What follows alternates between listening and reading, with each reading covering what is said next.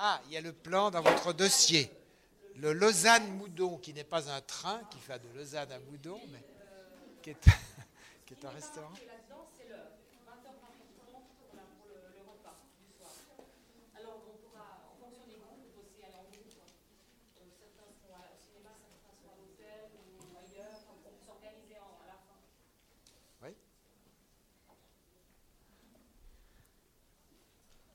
Donc Lausanne-Moudon, dont il y a l'adresse dans le dossier.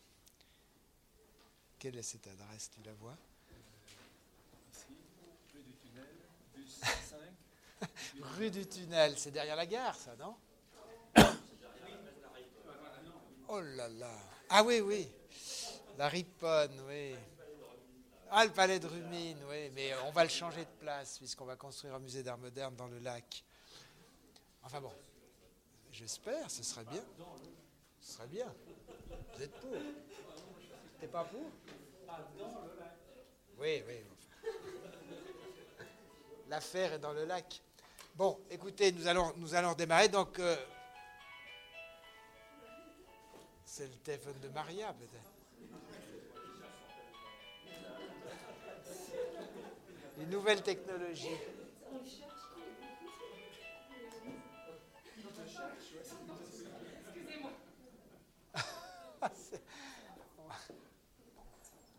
Bien, Patrick Desilles est, chercheur indépendant euh, associé au CNRS à Paris.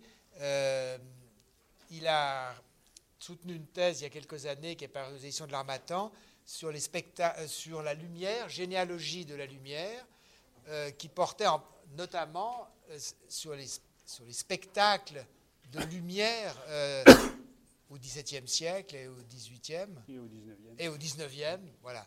Et par la suite, ces travaux l'ont conduit à s'intéresser toujours à la question des spectacles et des liens avec, les, avec euh, l'éclairage, l'électricité, etc. Donc je, vous passe la parole aussi. Bon. D'abord, je veux remercier Maria Tortajada et François Albéran de m'avoir invité à ce colloque. Je me garderai de m'aventurer parmi les nombreuses efflorescences qu'évoquait euh, François Albéra ce matin, plus ou moins récentes du mot dispositif, qui relève, comme on sait, de domaines aussi divers que les arts plastiques, la critique littéraire, la sociologie des sciences, la pratique gouvernementale même. Et je ne l'emploierai ici qu'en deux sens. D'abord au sens courant d'ensemble d'éléments agencés en vue d'un but précis, définition du TLF. Et en l'occurrence, je parlerai de dispositifs de spectacle et de dispositifs de spectacle de la fin du XVIIIe et du début du XIXe siècle et des relations qu'il est possible de repérer entre eux. Je poserai ensuite la question de savoir si ce que j'aurais décrit peut être considéré comme un dispositif, cette fois au sens foucaldien du mot, si, autrement dit, le concept de dispositif permet de rendre compte de l'existence et du fonctionnement de cet ensemble. Dispositif de spectacle donc, mais par spectacle, il ne faut pas entendre ce qui relève des arts du spectacle, du moins pas seulement, car spectacle, comme aussi bien spectaculum en latin, a un sens général et un sens spécialisé. Il désigne d'abord un ensemble de choses qui attirent le regard avant de prendre, surtout à partir de la Renaissance, celui de divertissement présenté au public, ou pour citer le dictionnaire de Trévoux de 1771, donc l'époque dont je vais parler, il désigne soit un objet extraordinaire qui attire les regards, qui arrête la vue et que l'on considère avec quelque émotion, aussi bien que des représentations publiques, particulièrement des représentations théâtrales. On peut dès lors considérer qu'un dispositif de spectacle est un agencement qui appelle, oriente, guide et même informe le regard. Ce peut être un théâtre, bien entendu, et particulièrement euh, au sens étendu du mot théâtre au XVIIIe siècle, mais ce peut être un aménagement dans un jardin, un miroir, comme le miroir de Claude, miroir convexe et gris des peintres et des promeneurs du XVIIIe siècle, et ce peut être même une simple description prescriptive. À vrai dire, j'évoquerai surtout ici des spectacles collectifs constitués, destinés à un public expressément convoqué ou rassemblé, mais je ne crois pas que l'on puisse les dissocier de la trame serrée des innombrables spectacles du monde. Il se trouve donc au cours des dernières décennies du XVIIIe siècle et de la première décennie du XIXe, apparaissent en Europe une série de spectacles nouveaux. Je vais essayer d'en décrire plusieurs et de les mettre en relation en me limitant à l'exemple de Paris. Dans les dernières décennies du XVIIIe siècle, Paris est cette ville-monde, ronde comme une citrouille, dit Mercier, ville en expansion, emploie la fureur de bâtir, c'est toujours Mercier qui parle, ville compliquée, tortueuse, souvent décrite comme boueuse, sale, pestilentielle, bruyante, obscure, c'est-à-dire encore assez mal éclairée la nuit et surtout mal connue, mal connue des autorités. Le, premier plan précis de Paris, c'est le plan de Verniquet, c'était à l'extrême fin du XVIIIe siècle, bien qu'il y en ait eu beaucoup avant. Ville instable dont la population est changeante et incertaine, ville violente aussi, les bagarres sont fréquentes, mais font partie du spectacle de la rue. Le sang des bœufs, raconte Mercier, coule dans la rue, les bœufs abattus pour la boucherie. Et on prend plaisir au spectacle, par exemple, d'hommes massacrant un coup de bâton une oie suspendue à une potence, ou des dogues déchirant un âne, les, un âne ou un taureau, ou peu importe, d'autres animaux, dans les amphithéâtres ensanglantés des combats d'animaux. Dans cette ville qu'on dirait douteuse, des procédures d'organisation, de régulation, de contrôle sont mises en œuvre. La population est surveillée tant bien que mal par des commissaires et des inspecteurs qui sont donnés comme les yeux des magistrats, traité de police de Lamar, peu importe, et surtout par des observateurs. Les observateurs sont en réalité des indicateurs. D'autre part, je l'ai dit, on lève des plans, on inscrit le nom des rues, on commence à numéroter les maisons, on améliore l'éclairage urbain, mais certaines de ces opérations suscitent l'hostilité, si bien qu'elles doivent être réalisées de nuit. C'est notamment le cas pour la numérotation des maisons ou pour la levée du plan verniqué. Dans cette ville, donc, qui semble jalouse de son désordre, apparaissent dans les décennies 1770 à 1800 des spectacles dont certains au moins semblent proposer des modèles d'ordre ou en tout cas poser, si l'on veut, la question de l'ordre, ordre du monde et de la société. Ces spectacles nouveaux, je les répartirai sommairement et pour la seule clarté de la présentation entre des spectacles qui posent la question du mouvement et de la vie, des spectacles qui posent la question de l'identité, des spectacles qui posent la question de la position du sujet dans le monde et de son rapport à la vérité. Dans les années 1780 apparaît un spectacle qui se donne nettement pour un spectacle d'ordre et de régulation. Ce spectacle, c'est le cirque.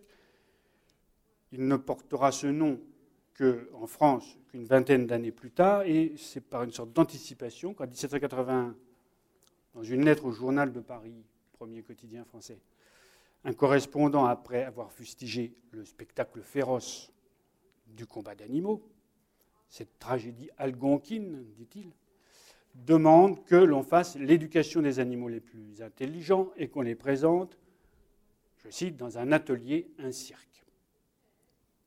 L'année suivante, ces vœux sont en quelque sorte exaucés puisque Philippe Astley s'installe pour un mois rue du Faubourg du Temple et il présente dans son manège anglais un spectacle d'équitation et de voltige dont on vante l'audace et surtout la précision. Astley à l'issue d'une brillante carrière militaire, avait ouvert à Londres en 1768 un établissement équestre doté d'une piste circulaire, qui ne s'appelait pas encore un cirque, mais qui en avait tous les caractères matériels, qui était à la fois un lieu de spectacle et une école d'équitation. Et cette association du spectaculaire, du militaire et de l'éducatif est une caractéristique constante du cirque tout au long du XIXe siècle. Donc en 1782, Astley vient à Paris. D'autres écuyers anglais l'ont précédé, mais les exercices de chevaux que présente Astley sont cependant considérés comme relevant d'un, je cite, genre de spectacle nouveau dans cette capitale. C'est toujours le journal de Paris. Et ces spectacles connaissent un succès considérable, un succès tel qu'Astley, l'année suivante, ouvre un établissement stable, un amphithéâtre, doté bien entendu d'une piste circulaire que le public entoure. À la faveur de la Révolution, je dis tout ça pour la compréhension de la suite, Antonio Franconi investit l'établissement d'Asley, qui bien, entendu est parti, et euh, Franconi fonde une dynastie qui, à la tête de plusieurs établissements successifs, qui s'appelle Cirque olympique à partir de 1806, domine le cirque à Paris et même en France pendant la première moitié du XIXe siècle. Donc en quoi consistent les spectacles du cirque pendant les trois ou quatre premières décennies de son existence en France? Il faut dire d'emblée que le cirque est considéré à Paris, à Paris seulement, comme un théâtre, et qu'à la piste est adjointe une scène, et donc une partie du spectacle est constituée par une représentation théâtrale. J'ai dit le caractère militaire du cirque, et les pièces reproduisent souvent des, épisodes guerriers. Elles sont même parfois sous l'Empire directement inspirées par les bulletins de la Grande Armée. Néanmoins, le cirque est d'abord un spectacle équestre pur, au cours duquel il s'agit principalement de montrer l'ascendant de l'homme sur l'animal, la maîtrise par l'homme des mouvements du corps animal, à travers les exercices de dressage dits en liberté pour lesquels le maître de manège se tient au centre de la piste, ou à travers les exercices de haute école, exhibition de la soumission absolue du cheval au cavalier. Alors, la figure du cheval est, est originaire et centrale au cirque. Il est à la fois l'animal familier, l'animal de grande utilité sociale qu'on sait, il est l'animal du mouvement, du déplacement, etc. Il est parfaitement maîtrisable pour peu qu'on sache y faire, mais aussi virtuellement rétif et puissant et ombrageux, et à tout moment, il peut redevenir immaîtrisable et s'emballer, par exemple. Il y a des anecdotes sur l'origine du cirque qui mettent en scène justement un cheval qui s'emballe et Kessler arrête. La présentation d'animaux sauvages plus éloignés de l'homme illustre mieux encore le projet de domination de la vie animale, de canalisation de ses mouvements instinctifs. Et ces animaux seront dressés à adopter le comportement inverse de celui que la nature est censée leur dicter. Le cerf, par exemple, animal craintif par excellence, demeure impassible au bruit des coups de pistolet qu'on tire auprès de sa tête et il marche sur un fil comme un funambule. L'éléphant, énorme et redoutable. L'éléphant est considéré comme un animal extrêmement dangereux. Euh, mange et boit comme un bourgeois et puis caresse avec délicatesse la joue d'une petite fille. Mais s'il s'agit de montrer la maîtrise de l'homme sur la bête, il s'agit aussi de montrer la maîtrise de l'homme sur lui-même. Maîtrise de son corps, maîtrise de sa peur dans les exercices de voltige et d'acrobatie. Même les comiques, qui commencent à s'appeler les clowns, ce n'est pas le seul nom qu'il leur est donné, les comiques sont eux-mêmes des écuyers et des, acrobates qui amusent surtout par l'incongruité de leur prouesse physique. Pourtant, l'homme-oiseau peut tomber et l'animal savant redevenir farouche. Le, le cirque est le spectacle de la maîtrise, mais toujours précaire, du mouvement et de la vie. D'autres spectacles contemporains de l'émergence du cirque s'attachent, mais d'une autre façon, au mouvement et à sa maîtrise. Je veux parler des spectacles scientifiques ou parascientifiques qui présentent les phénomènes de l'électricité, objet de fascination dans les dernières décennies du XVIIIe siècle. Les cours de physique expérimentale sont proprement des spectacles, et pour citer l'abbé Nollet, le moyen le plus sûr de capter l'attention et de faire naître promptement les idées, c'est de parler aux yeux par des opérations sensibles. C'est un topos euh, de toute cette époque. Donc la Bénolé et bien d'autres savants se livrent à des démonstrations de phénomènes de l'électricité, mais des entrepreneurs de spectacle le font aussi. Ainsi, le docteur, autoproclamé Comus, de son vrai nom Nicolas Philippe Ledru, charlatan de rempart selon Diderot, présente Boulevard du Temple dans les années 1770-1780 un spectacle qui se donne comme scientifique et qui comporte notamment bientôt principalement, puisque c'est ça qui intéresse le public, des expériences électriques. Et aussi des séances de thérapeutique par l'électricité qui font partie du spectacle. De tout cela, il est rendu compte régulièrement dans le Journal de Paris. Et notamment, en 1784, on trouve euh, l'exposé de la théorie de Comus, qui est une sorte de synthèse des discours ordinaires sur l'électricité, peut sans doute aussi influencé par le mesmérisme, mais qui est présenté euh, comme personnel. Comus admet, je cite le journal de Paris, un fluide universel, l'âme du monde et le principe de tout mouvement. Ce fluide produit tous les phénomènes électriques, il occupe l'espace et les interstices de tous les corps créés. La perfection des êtres vivants résulte de la répartition égale de ce fluide dans leurs parties constituantes. C'est de l'inégalité de cette répartition dans le règne animal que résultent les maladies aiguës ou chroniques. Fort de cette théorie, Comus traite des malades, et principalement les épileptiques et les paralytiques, parce que c'est là que le traitement se révèle le plus efficace, pour lui comme pour d'autres démonstrateurs.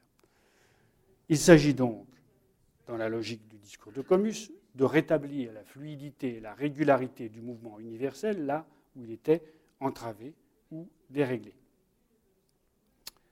Comus soutient aussi, je cite, l'analogie de l'électricité avec l'influx nerveux. Et donc, il opère sur des cadavres, sur des corps morts, auxquels il rend une apparence fugitive de vie. Ceci avant la publication des travaux de Galvani, qui sont plus connus, et avant les expériences de galvanisme qui euh, figurent à leur tour au programme de spectacle, notamment celui de Robertson. Ce qui est donc ici en jeu, c'est encore le mouvement, le mouvement de la vie emporté par le mouvement universel, ses arrêts, ses désordres, ses reprises, facteurs d'une possible régénération, mot nouveau, du moins dans son acception générale, et euh, thème récurrent de ce temps-là, la régénération. D'autres spectacles encore mettent en jeu le mouvement, mais d'une façon différente des précédentes. Ce sont les tableaux fugitifs ou tableaux mis en action. Le syntagme tableau vivant est postérieur. Donc, à tel moment d'une action dramatique, tous les personnages se figent et il figure un tableau célèbre. Par exemple, le dernier clou du précédent salon. Un seul exemple, un tableau fugitif imité du Brutus de David conclut en 1790 les représentations du Brutus, de Voltaire. La pratique des tableaux fugitifs, qui a été aussi un, divertissement de salon à la mode, peut être rapprochée des attitudes de Lady Hamilton et de ses épigones, qui consistaient à prendre des poses successives inspirées de l'antique, notamment de figures de vases. Spectacle donc du mouvement, mais du mouvement arrêté, ou du mouvement seulement suspendu, de l'immobilisation plus que de l'immobilité, et qui interroge aussi la représentation et ses ambiguïtés, autant que le mouvement et la vie. Les spectacles dont on peut dire qu'ils interrogent l'identité sont aussi généralement des spectacles de l'immobilité et ont un lien plus ou moins apparent avec la mort. Pour le premier que j'évoquerai, ce lien est on ne peut plus manifeste, puisque ce spectacle, rien moins que frivole, mais clairement désigné comme spectacle par les contemporains, c'est le spectacle de la mort par excellence, c'est le spectacle de la guillotine. Au spectacle interminable de la souffrance et de l'épuisement de la vie, au long duquel, je cite encore Mercier, le peuple regarde au cadran de l'hôtel de ville et compte les heures qui sonnent. À ce spectacle donc des supplices, succède en 1792 celui de la mort instantanée, fulgurante. Les éclatants supplices donc font place à l'enfermement, mais aussi à l'élimination instantanée des vies. Mais un instant, fut-il crucial, ne fait pas un spectacle. Et c'est pourquoi, dans le rituel qui s'instaure à la fin du XVIIIe siècle, il est précédé par une phase préalable et suivi par une phase conclusive, trois phases qu'avait repérées Daniel Arras. D'abord, le parcours qui mène les condamnés de la prison à l'échafaud, parcours au long duquel se masse la foule. Certains condamnés chantent une chanson de guillotine, d'autres dansent, d'autres rient. C'est ensuite la montée à l'échafaud et l'exécution, l'instant de la mort, point temporel, presque invisible. Or, ce passage sans durée de la vie à la mort est troublant à plus d'un titre. Je reviens un peu en arrière. Le journal de Paris dans la décennie 1780 ne cesse de, rapporter anxieusement des cas de mort apparente et de résurrection. Le mot est employé, notamment après des asphyxies ou des noyades. L'encyclopédie décrit la mort comme un processus assez lent pour qu'on puisse en revenir et comme le journal de Paris rapporte des cas d'inhumation prématurée. C'est une des grandes angoisses du temps. Et la figure de l'enterré vivant griffant le coffre étroit et obscur où il agonise fait comme une contre-épreuve de celle de l'homme des Lumières, épris de clarté, de transparence et de circulation. Donc il y a des morts incertaines, des morts dont on peut guérir, des morts partielles. Bichat expose en 1801 que les corps vivent de deux vies, euh, la vie organique et la vie animale.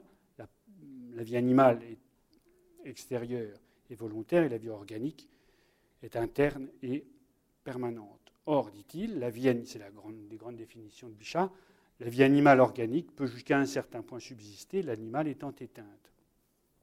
Donc la vie et la mort ne sont pas tout ou rien. Aussi est-on fondé, pour les contemporains, à se demander si le guillotiné est bien dans l'instant absolument mort. Si la tête ne continue pas à sentir quelque temps, si le sujet guillotiné n'est pas conduit à connaître l'inconnaissable en étant témoin de sa propre mort. On parle de tête qui continue à parler, tout ça est un souci, bien sûr. On voit même celle de Charlotte Corday rougir après avoir été giflée par le bourreau par l'aide du bourreau. Donc, le spectacle de la guillotine est un spectacle singulièrement troublant dans lequel la mort instantanée se substitue ou se superpose au processus de la mort ordinaire qui devrait s'inscrire dans la durée. Enfin, il y a une troisième phase du spectacle, c'est l'exhibition par le bourreau de la tête tranchée dégoûtante de sang. C'est un thème de nombreuses gravures. Ainsi, le spectacle de la guillotine est-il non seulement spectacle de la mort, mais aussi spectacle de la tête Tête séparée du corps et porteuse des caractères les plus proprement individuels. Donc, spectacle de la mort comme fin de l'individu, mais aussi spectacle de son identité représentée par sa tête. D'autres spectacles peuvent être regardés comme des spectacles de l'identité, sans être tout à fait étrangers, je l'ai dit, au thème de la mort. Euh, en 1767, une pièce intitulée L'heureuse pêche est publiée, du moins sous forme de manuscrit, et elle est présentée par l'auteur de la préface comme une comédie pour les ombres à scènes changeantes. Et cet auteur anonyme donne ce genre, qui consiste donc à faire jouer les acteurs entre un écran blanc et une source de lumière, comme un essai nouveau à Paris, dit-il. Il suppose, ce genre suppose de se prêter à l'illusion de ne voir que les ombres agir, se conduire et avoir des intérêts comme des hommes. il ajoute, cela n'est pas difficile. Il n'en reste pas moins que cette simple opération corrélée l'ombre et l'homme ne va pas immédiatement de soi. Il y a là un jeu nouveau qui consiste à représenter des personnes par ce qui n'est pas elles, par leur absence, par leur ombre. Ombre dont l'immatérialité et la ductilité permettent d'autre part au théâtre des effets féeriques de déformation, d'apparition, de disparition, etc. Donc spectacle de l'identité que les ombres à scène changeantes, mais aussi de ces incertitudes et des incertitudes de la représentation. Et spectacle dans lequel, si l'on veut, rôde encore la mort, car l'ombre est le décalque de l'individu, mais il en est aussi la négation, et l'expression les ombres renvoie au XVIIIe siècle nécessairement aux ombres de la mort et au séjour des morts, etc. On sait que ces jeux avec l'ombre connaissent d'autres développements. D'une part, un théâtre d'ombre dite chinoise évolue à l'enfance. D'autre part, une intensification de l'interrogation sur l'identité avec la reviviscence du thème de Debutade, qui est un questionnement de l'origine de la représentation, avec aussi la vogue des silhouettes, avec aussi la physiognomonie renouvelée de l'avatar, qui fait de l'ombre précise et fidèle du profil, une projection du plus intime de l'individu. Et donc de cette épure du profil, un révélateur de l'authentique tapis sous le masque social. Dans tous ces cas, c'est la tête, crâne et visage qui fait l'objet de l'attention. Le dispositif présenté par l'avatar pour déliner le profil des visages rendre en quelque sorte l'individu transparent, peut être rapproché du physionotras qui se passe de l'ombre et qui s'attache aux seules lignes du profil par un système de viseur et par un pantographe. Ce qui est alors vanté dans le physionotrace, c'est l'absence d'intervention humaine dans le processus de représentation. En cela, il est le pendant de la guillotine, dont le caractère machinique garantit la neutralité. Et l'une et l'autre, guillotine et physionotrace, sont des machines à produire en quelque sorte des portraits fidèles que la ligne dans un cas où la mort euh, est écartée, le masque. On peut d'ailleurs mettre en parallèle les portraits d'après le physionotrace, qui sont nombreux, et les portraits de guillotinés que j'évoquais tout à l'heure. Ces pratiques peuvent être aussi rapprochées de celles de la séroplastie, pratique ancienne qui remonterait à l'Antiquité, mais qui prennent un tour nouveau à la fin du XVIIIe siècle en donnant lieu à une forme de spectacle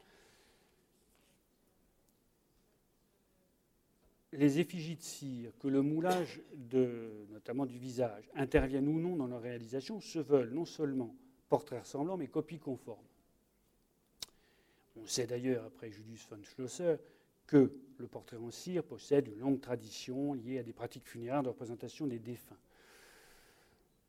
Dans les années 1770-1780, on voit dans le cabinet de figures de cire de Curtius c'est le plus connu, il y en a d'autres. On, voit donc chez Curtius, je cite encore Mercier, les rois, les grands écrivains, les jolies femmes et les fameux voleurs. Parce que Curtius expose à tous les regards les portraits d'individus remarquables, y compris celui de grands criminels. Pendant la Révolution, sa nièce ou sa fille naturelle, enfin on ne sait pas très bien, en tout cas c'est la future Madame Tussaud, constitue une série de portraits de guillotinés, qui existent encore, en prenant le moulage des visages. Et en 1800, autre moulage de visage, cette fois de criminels, ce sont les, membres de la bande d'orgères, qui était une bande de chauffeurs sous le directoire, dont on moule les visages. On constitue des collections de têtes d'individus hors normes. D'autres cabinets de figures de cire, délaissant l'aspect extérieur du corps, en exhibent l'intérieur et les cires anatomiques, qui sont des sortes de pendants des automates, contribuent à l'émergence d'un nouveau sentiment du corps comme lieu obscur de la vie. Spectacle de l'identité encore, mais cette fois crûment, et crûment spectacle de la mort, le spectacle de la morgue, puisqu'il s'agit là d'identification des individus et d'exposition de leurs cadavres. La morgue existe sous l'Ancien Régime, mais dans les années 1780, des critiques s'élèvent contre son installation dans un, cachot exigu, plongé dans la pénombre, où l'on voit mal les morts. pendant la Révolution, des projets de nouvelles morgues sont lancés, mais bon, ce n'est pas une priorité, et la nouvelle morgue n'ouvre qu'en 1804. Les cadavres nus on les rhabillera beaucoup plus tard dans le XIXe siècle, ils sont nus, exposés au regard de tous, derrière une vitrine, sous un éclairage zénital. Alors il s'agit clairement pour l'autorité de mettre un nom sur un corps, de n'abandonner aucun individu, fût-il mort, à l'obscurité de l'anonymat. Il s'agit aussi d'un spectacle, souvent désigné comme tel, spectacle, troublant s'il en est, je n'insiste pas. J'ai dit que d'autres spectacles posaient d'une certaine façon la question de la vérité. Ils le font de façon simple en l'opposant à l'illusion. Vers le milieu du XVIIIe siècle, les escamoteurs deviennent physiciens. Le paysan de la Nord-Hollande, par exemple, le fameux paysan de la Nord-Hollande, comme on l'appelle, et surtout Pinetti, un peu plus tard, ressuscite les oiseaux ou font fleurir les arbres. la, la palingénésie est un des thème favori de ces démonstrations. Et les physiciens montrent aussi parfois des automates qui, loin d'illustrer, comme on le dit parfois, un dogme du corps-machine, posent au contraire la question de la vie, des limites du vivant et du non-vivant. En 1784, De Cran publie La magie blanche dévoilée, sorte de premier manuel de prestidigitation, mais bien que le mot n'existe pas encore. Et c'est bien désormais en effet pour l'essentiel de dévoilement qu'il s'agit, de dissipation d'erreurs anciennes. Robertson, semblant de susciter des spectres et de ressusciter les morts, s'inscrit dans ce courant. Mais ces fantômes, ces apparences, s'ils amusent le vulgaire, dit Mercier, font rêver le philosophe. Le spectre du miroir, dit-il, existe-t-il, n'existe-t-il pas Et les rayons colorés sont-ils un intermédiaire entre la matière que nous palpons et l'esprit que nous ne touchons pas? Bien qu'il s'agisse d'illusions dans les deux cas, on pourrait soutenir qu'à la fantasmagorie s'oppose le panorama, l'un et l'autre apparaissant à Paris à peu près en même temps. Ils s'opposent puisque l'un déploie des fantasmes et des fantômes, l'autre une image parfaite du monde réel et tangible.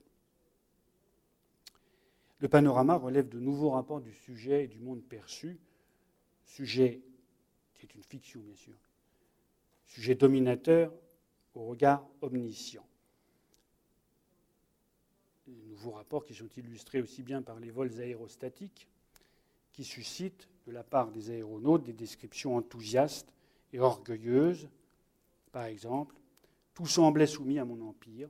C'est ce que dit l'Allemand de Sainte-Croix après son vol de septembre 1791 en ballon. Mais le sujet ne saurait être dominateur que d'un monde autonome, dont lui-même pourrait tout aussi bien être exclu ou absent. Ainsi, Saint-Preux, dans la Nouvelle Héloïse, décrivait avec exaltation le théâtre, je cite le théâtre, des Alpes, et il en vient à s'en abstraire, à s'y dissoudre. Le spectacle a je ne sais quoi de magique, dit-il, surnaturel, qui ravit l'esprit et les sens, on oublie tout, on s'oublie soi-même, on ne sait plus où l'on est. Le sujet du panorama est donc d'une certaine façon à la fois impérial et évanescent. Le cercle du panorama qui me ramène au cercle du cirque.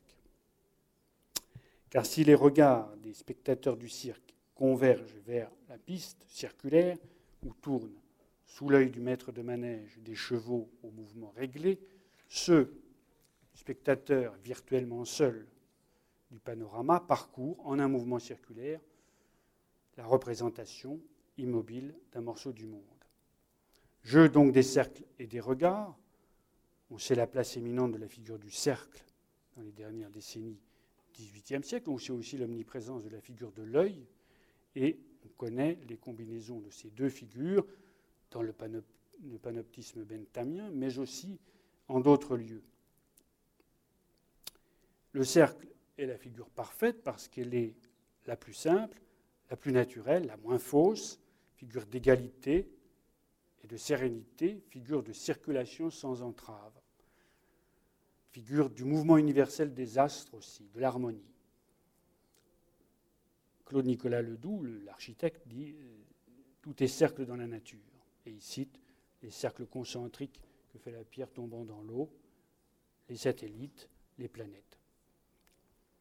Quant à l'œil, qui est lui-même un globe, une sphère, il est notamment dans l'iconographie révolutionnaire à la fois l'œil de la raison rayonnante, mais aussi l'œil de la surveillance. Pour citer un des nombreux journaux de la Révolution, le journal de Rougif, qui est le pseudonyme de Armand Joseph Guffroy, qui, euh, dans son premier numéro, se peint en sentinelle toujours en éveil, il dit J'ai mille yeux, mille claires voix, mille lunettes à longue vue. Il surveille tout le monde. Et il appelle tout le monde à faire la même chose. Donc je suspends ma, ma description ici, sans la clore.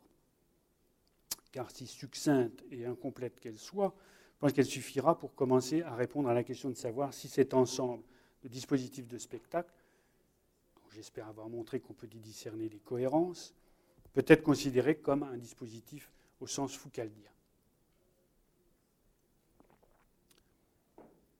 Si l'on se réfère donc à la citation désormais canonique que François Albert a citée ce matin, et elle est un peu inévitable, de l'entretien Le jeu de Michel Foucault, un dispositif est un ensemble absolument hétérogène comportant des discours, des institutions, des aménagements architecturaux, des décisions réglementaires, des lois, des mesures administratives, des énoncés scientifiques, des propositions philosophiques, morales, philanthropiques, bref, du dit aussi bien que du non dit, Voilà, dit Foucault, les éléments du dispositif. Le dispositif lui-même, c'est le réseau qu'on peut établir entre ces éléments. D'une certaine façon, l'ensemble que j'ai décrit remplit cette condition. Le fonctionnement de ces spectacles suppose en effet des discours, des énoncés scientifiques. Je les ai un peu cités chemin faisant. Il se nourrit de propositions philosophiques, de propositions morales, philanthropiques. Il suscite des rapports officiels, comme le panorama par exemple. Il est encadré par des décisions réglementaires. Il est soutenu par des institutions. Enfin, le fonctionnement de la plupart de ces spectacles suppose des, dispositions architecturales qui sont parfois essentielles, comme dans le cas du cirque du panorama. Et cet ensemble hétérogène, ce réseau, pourrait être décrit dans tout leur développement. Mais on a là une nébuleuse plutôt qu'un dispositif. Et Michel Foucault ajoute dans le même entretien qu'un dispositif est une sorte de formation qui, à un moment historique donné, a eu pour fonction majeure de répondre à une urgence, et que le dispositif a une fonction stratégique dominante. Formule célèbre. Il ajoute encore plus loin qu'il s'agit d'une intervention rationnelle et concertée dans des rapports de force. Et un peu plus loin encore, il précise qu'il prend le terme de stratégie au sérieux et il parle de manœuvre à l'ensemble que j'ai décrit, on peut tenter d'assigner une fonction. On peut avancer en effet que cet ensemble de spectacles, qu'on peut dire modernes, c'est-à-dire qu'ils ne sont pas donnés aux spectateurs, comme ce pouvait être le cas antérieurement, les spectateurs ne les croisent pas davantage au hasard de leur chemin, ces spectacles supposent un lieu déterminé, une démarche volontaire des spectateurs, souvent l'appropriation d'un discours explicatif, que je crois être un trait de modernité. Donc on peut avancer que ces spectacles nouveaux ont pour fonction d'éduquer le spectateur, de modifier son regard sur le monde, sur le corps, sur lui-même, et que par là, il participe à la constitution du spectateur moderne. Le souci pédagogique politique est explicite dans le discours des promoteurs et des commentateurs de la plupart de ces spectacles, quand bien même ils se voudraient récréatifs. J'ai dit par exemple que le cirque olympique se présentait comme un modèle d'ordre et qu'il allait jusqu'à faire offre de propagande au service de l'Empire. Le cirque est toujours d'ailleurs euh, très proche de tous les régimes euh, politiques successifs. Mais le projet régulateur du cirque n'est pas lié aux circonstances, il est fondateur. On lit dans un petit ouvrage de 1816 qui s'appelle Les animaux savants ceci. Si l'on est parvenu à donner aux enfants une idée de la persévérance et des efforts multipliés qu'il a fallu faire pour rendre caressantes et dociles des créatures d'un naturel, naturel défiant et sauvage, on leur aura fait à peu près sentir et le prix de leur éducation à eux-mêmes et le juste tribut qu'ils doivent payer toute leur vie à leurs instituteurs.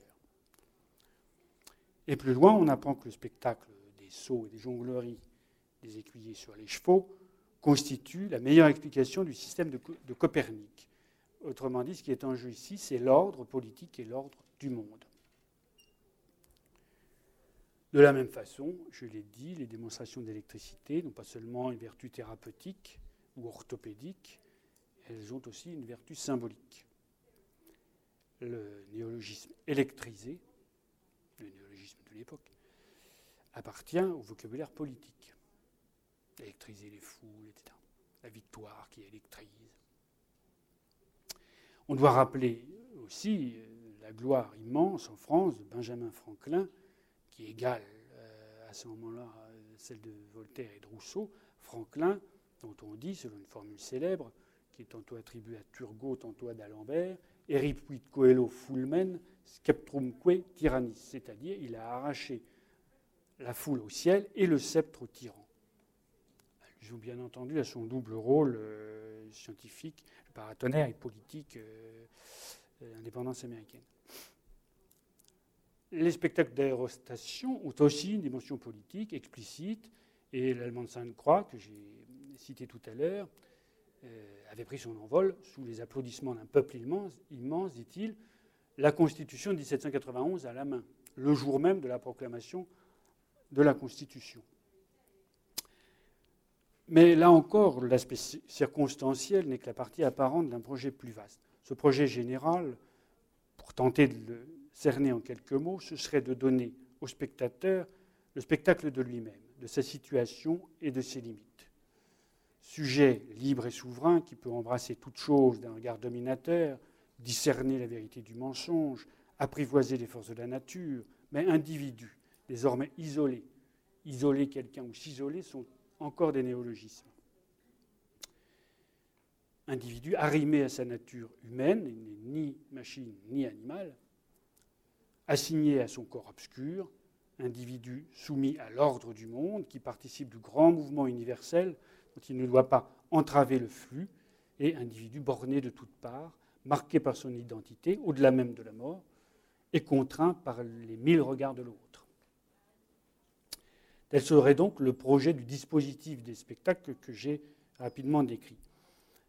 Peut-on pourtant parler de stratégie, de manœuvre, d'intervention rationnelle et concertée? Ce serait évidemment très artificiel. Les spectacles récréatifs font l'objet d'un encadrement institutionnel contraignant. Leur existence dépend d'autorisation, leur genre peut être prescrit, il l'est euh, en particulier à partir de l'Empire, mais même avant. Ils peuvent être soumis à la censure, s'il y a des textes. Même les pantomimes le sont d'ailleurs. Ils font l'objet d'une surveillance étroite, d'une taxation lourde, en particulier le droit des pauvres, mais leur contenu et leurs effets, surtout en ce qui concerne les spectacles dont j'ai parlé, qui sont pour la plupart ce qu'on appelle des spectacles de curiosité, ne relèvent pas d'une stratégie ni de décision concernée. Les spectacles ne sont ni l'hôpital, ni la caserne, ni l'école, ni la prison, et s'ils ont un effet de normalisation, ce n'est pas par la coercition qu'ils exerceraient directement sur les corps. Au contraire, ils attirent sans contraindre, ils plaisent. Et pour les spectacles récréatifs, tout cas, ils doivent plaire. Les entrepreneurs de spectacles ne cherchent pas à assujettir les spectateurs, mais à les séduire. D'une certaine façon, c'est le spectateur qui fait le spectacle et c'est lui qui saisit le miroir qu'on lui tend. De ce point de vue, l'ensemble des spectacles que j'ai décrits ne constitue pas un dispositif. Au demeurant, un dispositif tel du moins que le définit Foucault dans l'article que j'ai cité semble supposer une unité. Il s'agit dans un premier temps d'obtenir tel effet par tel moyen. Or, si cet ensemble de spectacles constituait un dispositif, ce serait un dispositif éclaté, disséminé. Il serait naturellement possible de considérer l'ensemble que j'ai décrit comme formé de plusieurs dispositifs, dont chacun aurait sa propre cohérence, et on peut sans doute admettre que le cirque, le panorama, la morgue constituent des dispositifs à part entière, avec des discours des institutions, etc. L'ensemble serait donc en quelque sorte un dispositif de dispositifs. Mais on risquerait alors, me semble-t-il, de laisser dans l'ombre des spectacles isolés, ordinaires, dissidents, de méconnaître aussi l'extrême complexité des relations entre ces spectacles qui ne peut être saisi que s'ils sont considérés ensemble. Et enfin de perdre de vue ce qui justifie cette démarche, de les considérer ensemble, et relie ces hétérogénéités. À travers l'histoire des spectacles, c'est l'histoire du voir moderne qu'il s'agit de tenter. Il s'agit de chercher comment les spectacles attirent, informent, contraignent, construisent enfin les manières de voir. Mais la nature même de l'objet que nous élisons interdit de le considérer comme clos par la cohérence de quelques projets délibérés. Le réseau des spectacles est un objet nécessairement ouvert. Bien d'autres spectacles pourraient venir s'agréger à celui que j'ai esquissé, et pour m'en tenir au seul spectacle récréatif, je n'ai parlé ni du théâtre, ou à peine, ni des fêtes, ni des jardins à divertissement. Je serais donc tenté de parler de réseau ouvert plutôt que de dispositif. De réseau avec sans doute une orientation, une certaine cohérence, mais une cohérence qui ne se laisse pas déchiffrer d'emblée, et avec des tensions internes. J'ai introduit par exemple tout à l'heure une distinction entre sujet, qui est une fiction bien sûr, et l'individu, entre, si on veut, le sujet aérien et le individu cerné. Donc un réseau avec des dispositifs secondaires, avec des projets partiels, avec des relations multiples, peut-être même avec des déviances et des détournements. Je serais donc tenté de parler simplement de réseau si des définitions plus ouvertes n'étaient venues assouplir l'usage du dispositif, du mot, du concept et la définition initiale de Foucault. Euh, qu'est-ce qu'un dispositif disait, demandait déjà Gilles Deleuze C'est le titre de, de, sa contribution à Michel Foucault, philosophe.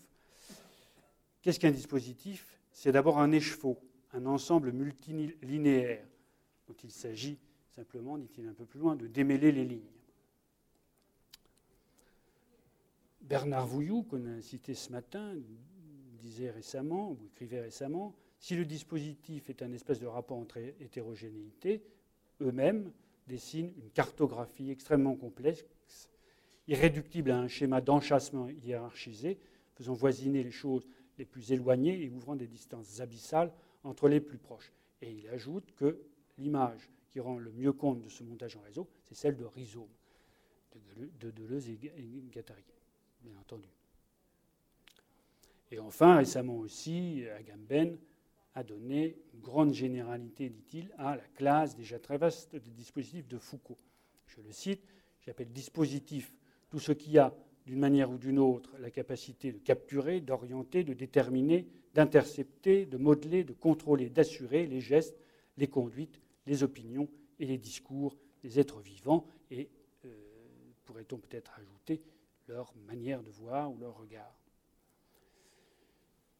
Cette définition élargie permet donc de rapatrier le réseau que j'ai commencé à décrire dans la classe des dispositifs et sans doute est-ce bien d'orienter, de modeler, de contrôler les manières de voir qu'il s'agit.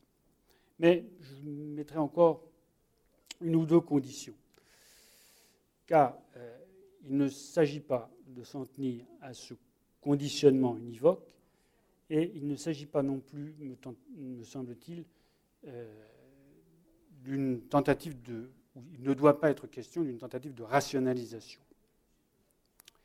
J'ai dit que c'était aussi le spectateur qui faisait le spectacle, et en l'occurrence, c'est pas le porte vers des spectacles de l'incertain vers des spectacles qui, bien loin de seulement distraire ou, ou instruire, interrogent.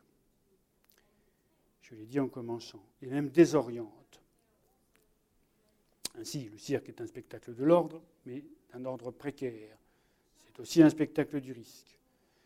Et s'il montre l'ascendant de l'homme sur l'animal, c'est en l'humanisant et en interrogeant par là les limites de l'espèce, qui ne vont pas forcément de soi en ce temps-là. Les démonstrations d'électricité présentent quelque chose dont on ne sait à peu près rien, car on ne sait à peu près rien de l'électricité à ce moment-là. Mais euh, on voit seulement leurs effets, leur redoutable puissance, et on y soumet des infirmes et des enfants. Les spectacles des physiciens prétendent révéler la vérité, mais en intéressant au mensonge. Et que dire du spectacle sublime de la guillotine qui suscite l'impossible pensée d'un être à la fois vivant et mort, et du trouble spectacle de la morgue qui ramène en pleine lumière les corps épaves, nus et sans nom. Corps épaves qui sont souvent repêchés dans la Seine, en effet. Il n'est pas jusqu'au clair spectacle du panorama qui ne suscite un malaise presque physique que relève le rapport de Dufourny il dit que l'œil est d'abord ébloui et puis qu'il est trompé au point de le faire hésiter entre la nature et l'art. Ce temps est aussi celui de l'étourdissement, de l'étourdissement physique, de l'engouement pour la valse, pour les jeux nouveaux des jardins à divertissement, pour les manèges, pour les balançoires, pour les montagnes russes. Et, dirais-je, le spectateur moderne émerge du doute, de l'inquiétude, de l'effroi parfois, de l'incertitude du monde et de soi, du vertige. Euh, la maîtrise, l'auteur de L'homme-machine, euh, a aussi écrit un traité du vertige. Vertige, parfois physique, Et il me semble que le concept de dispositif doit faire droit à ce vertige, vertige qui a sans doute quelque chose de fondateur et qui est peut-être, à bien des égards, encore le nôtre. Voilà, je vous remercie de votre attention.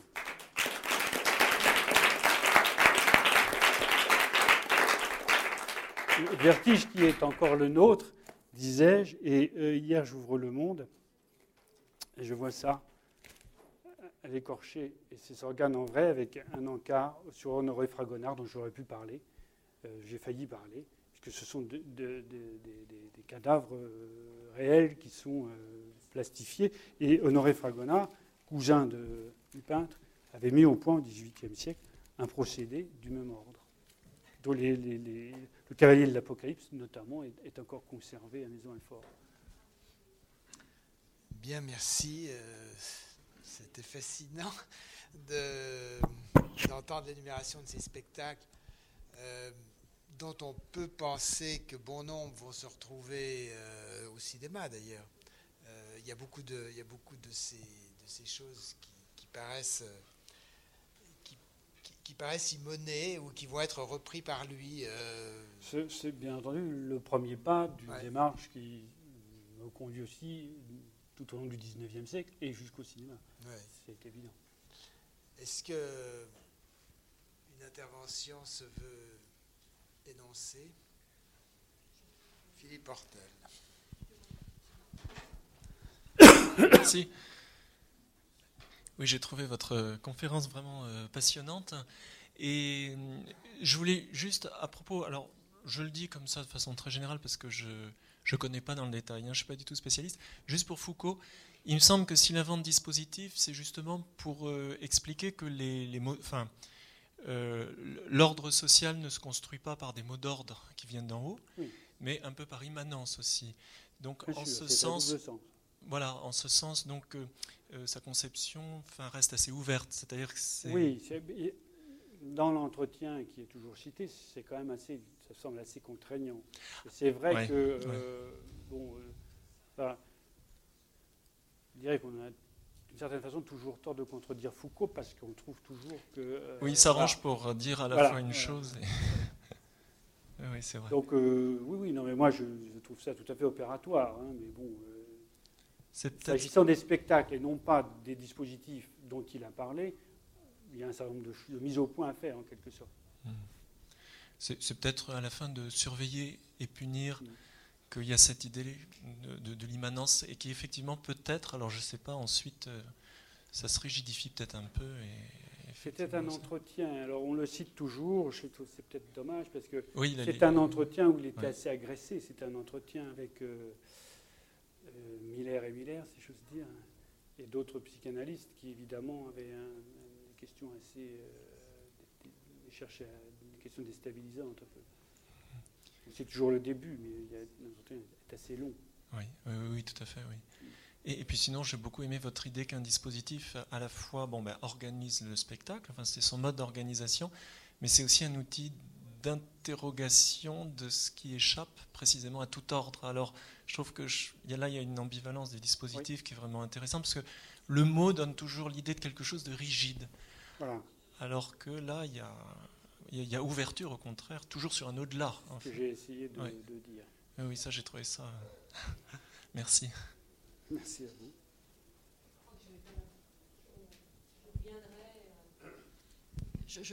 si je pose la question, on pas, enfin, il n'y aura pas le temps d'aller jusqu'à la projection à la Cinémathèque suisse.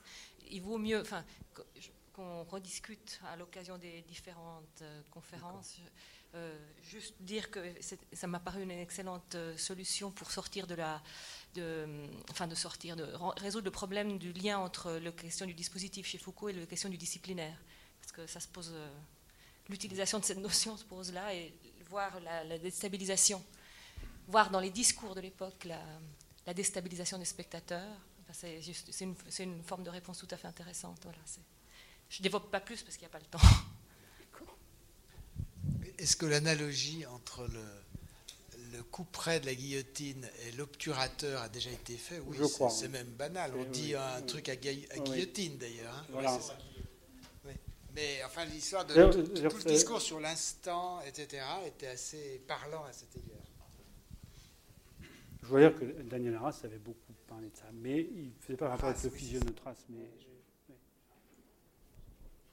Bon, euh, donc on met fin pour des, des raisons d'horaire euh, et on vient. On sera plus discipliné et moins puni.